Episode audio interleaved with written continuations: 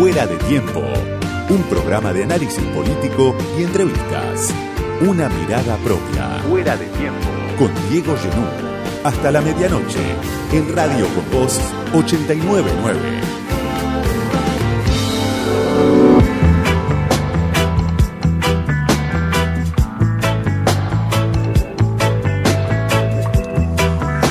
Falta menos para las elecciones primarias, para las elecciones del 13 de agosto, casi un mes.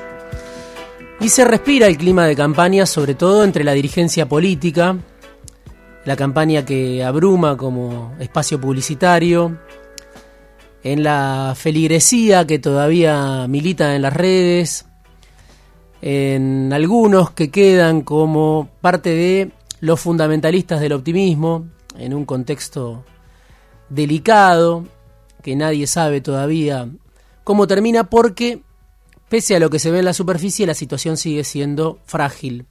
La situación de la economía, del gobierno. Y esa realidad contrasta con una campaña más ordenada, aunque pueda resultar sorprendente, de parte del gobierno de la unidad peronista, de Unión por la Patria, más ordenada por lo menos en la superficie.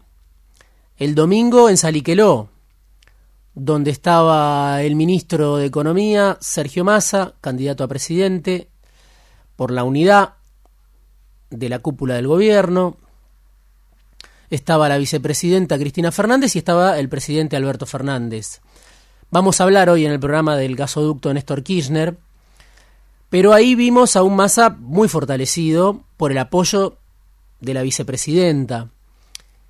Y hoy lo volvimos a ver a Massa con un anuncio, anuncio importante junto a Fernanda Raberta, la titular del ANSES, dirigente de la Cámpora, anunciando créditos para jubilados de hasta 400 mil pesos en 48 cuotas.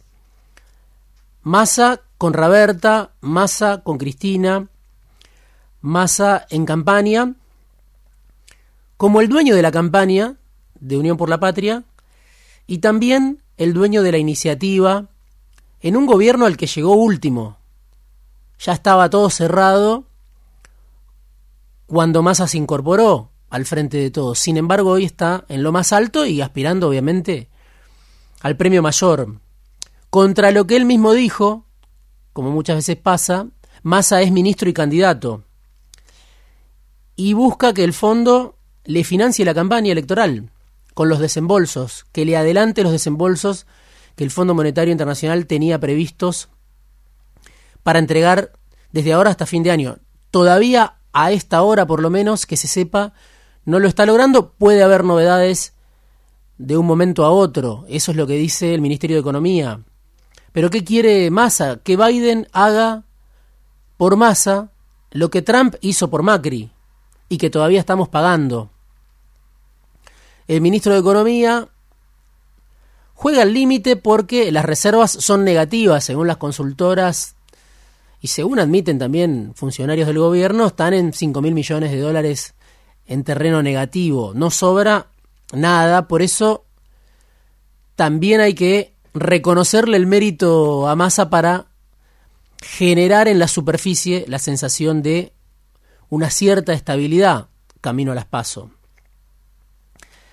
Y en esta campaña que se empieza a respirar, se discute cuál es la mejor manera de hacer campaña, cuál es la mejor manera de ganar las elecciones en un momento en donde ya se quemaron todos los libretos, donde la sociedad argentina ya vio fracasar gobiernos de distintos signos, y Massa tiene para hacer esta campaña los fierros del Estado.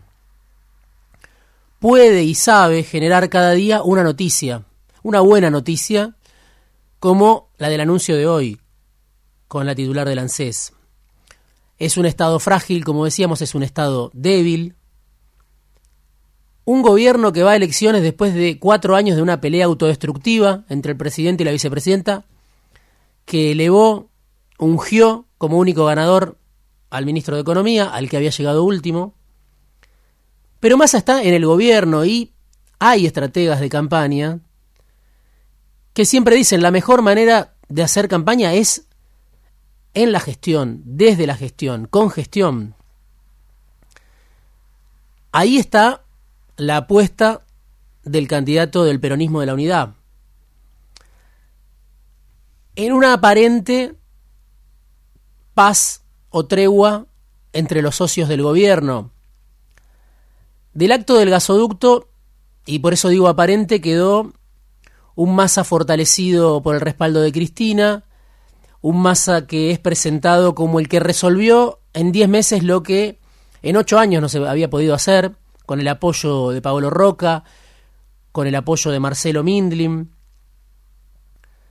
que puso la empresa SACDE, la que le había comprado al clan Macri, a Angelo Calcaterra, tardó Mindlin en pagar, esa cuenta finalmente la pagó, hubo un juicio incluso con Calcaterra, y el otro, claro, Paolo Roca, el dueño de, de la siderúrgica Techín. Y digo que es una aparente tranquilidad, la de Unión por la Patria, una aparente campaña más ordenada, porque la semana pasada, el miércoles pasado, me tocó dar la noticia de que se iba a hacer finalmente este acto, el primer acto, Alberto, Cristina y Massa.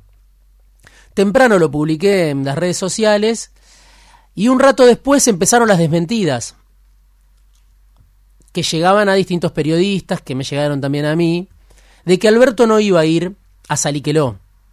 Bueno, ¿qué era lo que estaba pasando ahí en esa trastienda? Que es un dato que me parece merece ser conocido para saber hasta qué punto la tregua es firme o no dentro del frente de todos. Bueno, lo habían querido bajar al presidente del avión a Saliqueló, lo habían querido bajar del acto en Saliqueló. Yo consulté a la persona que me había informado de que iba a estar el presidente, bueno, ya estaba todo encaminado, ya estaba la Casa Rosada involucrada en el acto. Pero tanto desde los sectores ligados a Massa como desde los sectores ligados a Cristina decían el presidente no va a estar en Saliqueló, va a estar en otro lugar, no se sabe dónde, quizá en Tucumán. Finalmente estuvo el presidente, fue el presidente, y lo que queda es esa tensión que se advierte, ¿no? Una campaña de Cristina y Massa, de Massa y Cristina, donde no saben cómo hacer, y se vio el otro día en el escenario, para correrlo al presidente de la escena. Hay que ver hasta cuándo dura esa tregua, pero se ve en la superficie al menos una campaña más ordenada, porque claro, en Juntos la tensión entre Bullrich y Larreta es muy manifiesta y no se sabe en qué termina. No hay ahí un liderazgo, no hay ningún orden, no hay ninguna tregua.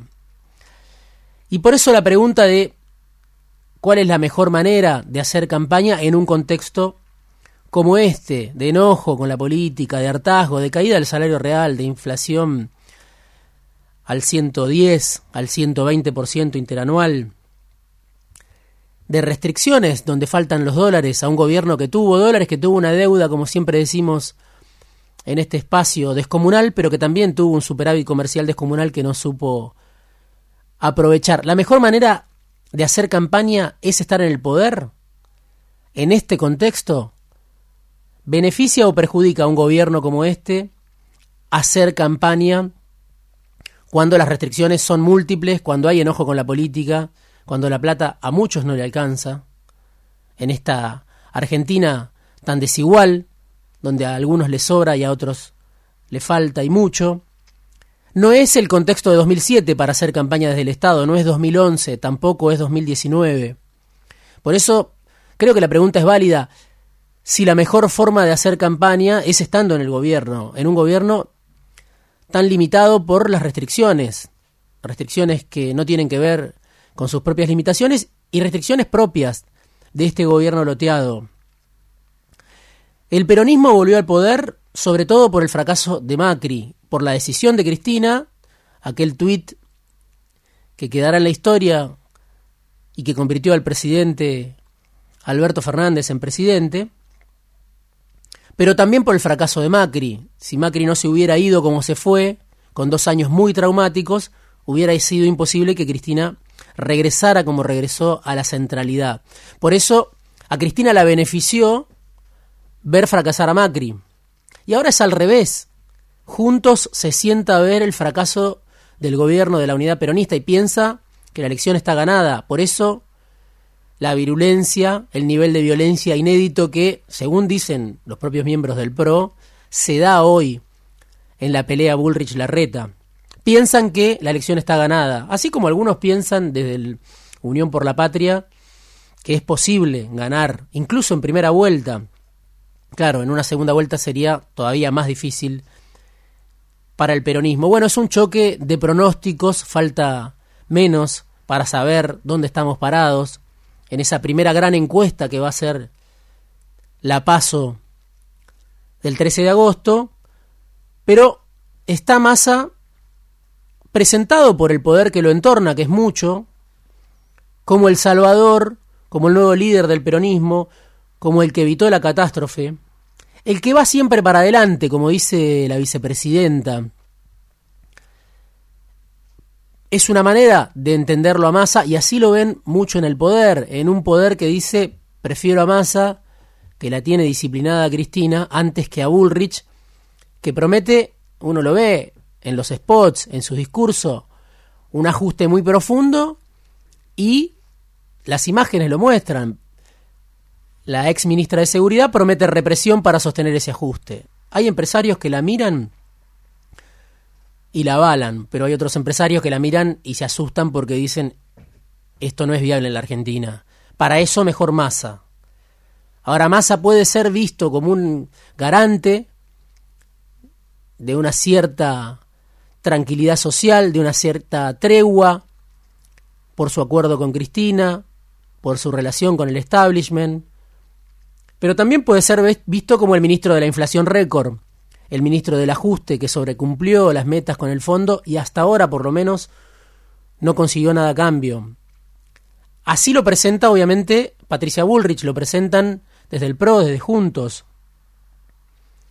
¿Puede Massa encontrar la mejor forma de hacer campaña en este contexto, que es un contexto que por supuesto lo excede a Massa, los problemas no empezaron con él, sino mucho antes, y ni siquiera empezaron con este gobierno. Pero claro, es un contexto donde crece la desigualdad, lo decíamos la semana pasada, lo muestran los números del INDEC, una desigualdad que no se veía desde 2019. Crece la pobreza, según la UCA, ya está en 43%, tapa del diario Perfil el fin de semana. 12 millones y medio de personas bajo la línea de pobreza en la Argentina. 43% de la población, un millón de pobres más que hace seis meses.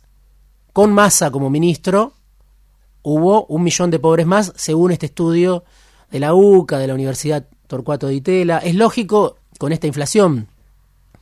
Una inflación que ahora empieza a bajar levemente, pero que es una inflación demencial. ¿Encuentra la mejor forma Massa en este contexto? Bueno, hay dos errores garrafales con Massa. Una es subestimarlo, ¿no?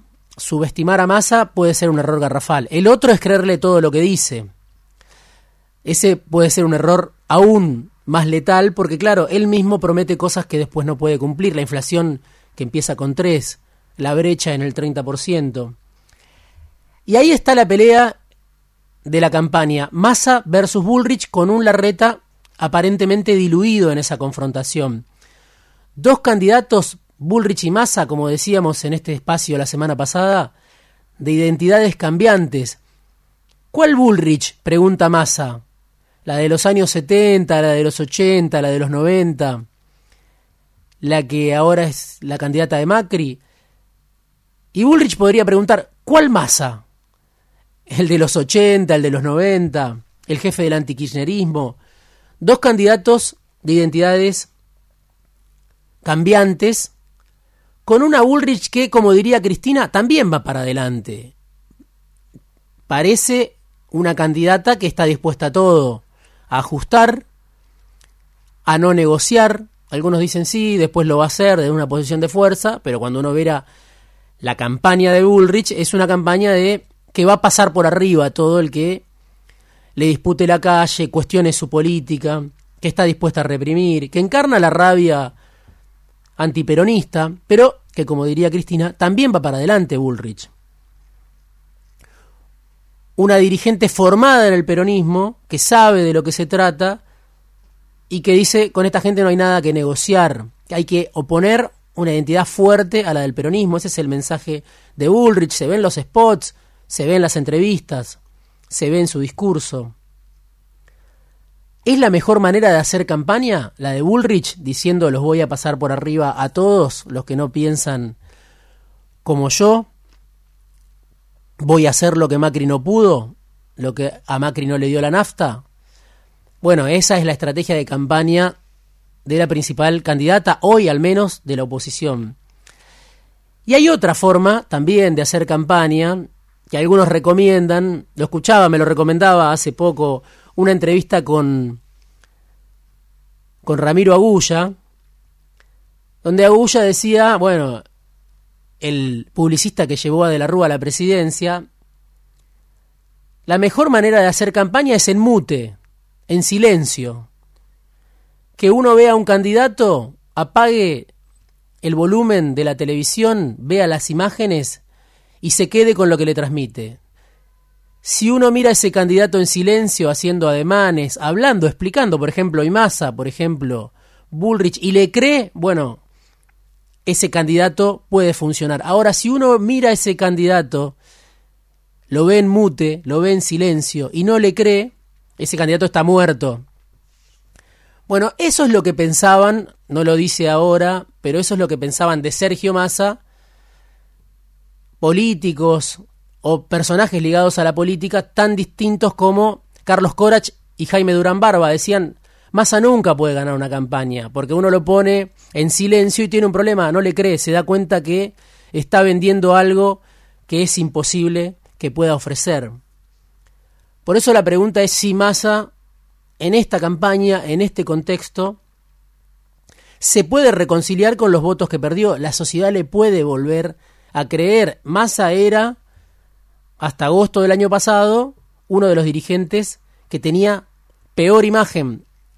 Esa imagen negativa fue disminuyendo, por lo menos en el electorado de Cristina, en parte del electorado de Cristina. Está la campaña desde la gestión, la que intenta Massa. Está la campaña del todo nada, tal como la presenta Bullrich, y está la campaña del silencio, la que dice Agulla que es la que define las elecciones. La de un candidato que hay que verlo sin escuchar lo que dice. Hay que ver cómo gesticula, hay que ver y detectar si miente o no miente, que ese es el ejercicio que hace cualquier persona, cualquier ciudadano de a pie, cuando mira a los candidatos, cuando mira la oferta electoral. Falta menos en esta Argentina para saber cuál es la mejor forma de hacer campaña este año. Fuera de tiempo. Una mirada propia. Diego Genú.